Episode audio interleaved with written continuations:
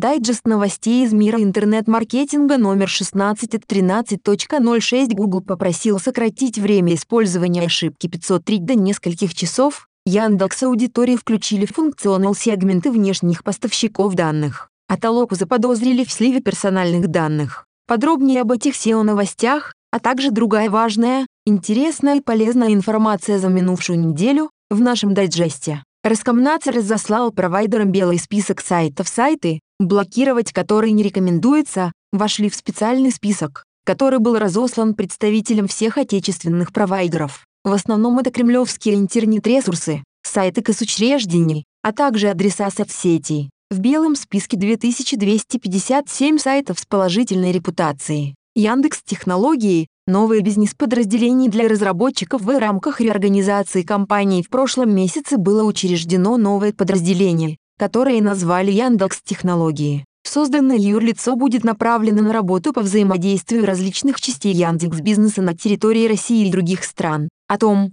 сколько человек будет переведено в технологии, пока не говорится. Яндекс занялся разработкой проекта для закупок в сфере малого и среднего бизнеса. Личный портал индекса закупки будет предназначен для размещения и обмена информацией о закупке различных товаров и услуг. Пока что руководство ресурса говорит о том, что новый проект создан исключительно для внутренних нужд компании, но эксперты предсказывают появление более крупного портала, который будет предназначен для удовлетворения потребностей представителей малого и среднего бизнеса. Домен proku.ru на котором функционирует ресурс, Яндекс приобрел еще в прошлом году. По неподтвержденной информации, на портале будет поиск товара, сортировка по различным показателям, оповещение и возможность обмена сообщениями. Представитель Google попросил не использовать ошибку 503 дольше нескольких часов. Код ответа 503 означает невозможность обработки запросов сервисом по техническим причинам. Компания Google заявила о том, что такая ошибка может использоваться только в течение нескольких часов, а не неделями, во избежание введения поисковика в заблуждение по поводу времени и недоступности сайта. Ведь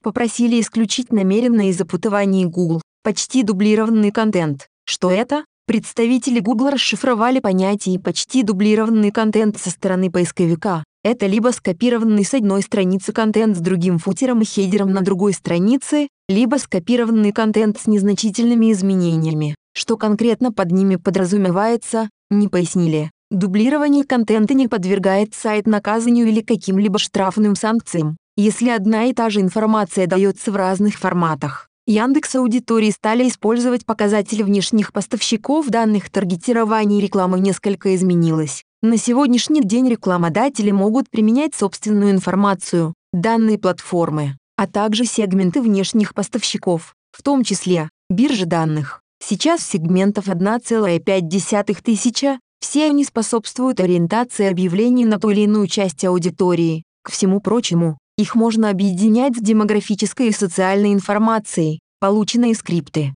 Теперь можно выбрать платный или бесплатный сегмент, который поможет произвести тонкую настройку рекламной кампании. Платформу Яндекс.Толока заподозрили в сливе данных пользователей. Недавно стало известно, что Яндекс.Толока стала использовать пользовательские голосовые запросы в своих заданиях по транскрибированию. Несмотря на то, что аудиофайлы анонимные не содержат подписей, очевидно, что это запросы пользователей Яндекс поисковика. Представители индекса пояснили, что нововведение никак не влияет на сохранность личных данных и вся персональная информация защищена. Размещение данных заданий направлено на повышение эффективности поисковых сервисов и улучшение распознавания человеческой речи. Кроме того, команда поисковика сообщила, что в связи с обращением в настоящий момент проводится аудит всех процессов на предмет безопасности. Анонимайзеры и VPN хотят запретить через Госдуму ряд депутатов от «Единой России», КПРФ и «Справедливой России» подготовили и внесли на рассмотрение в Думу законопроект, который запретит использование VPN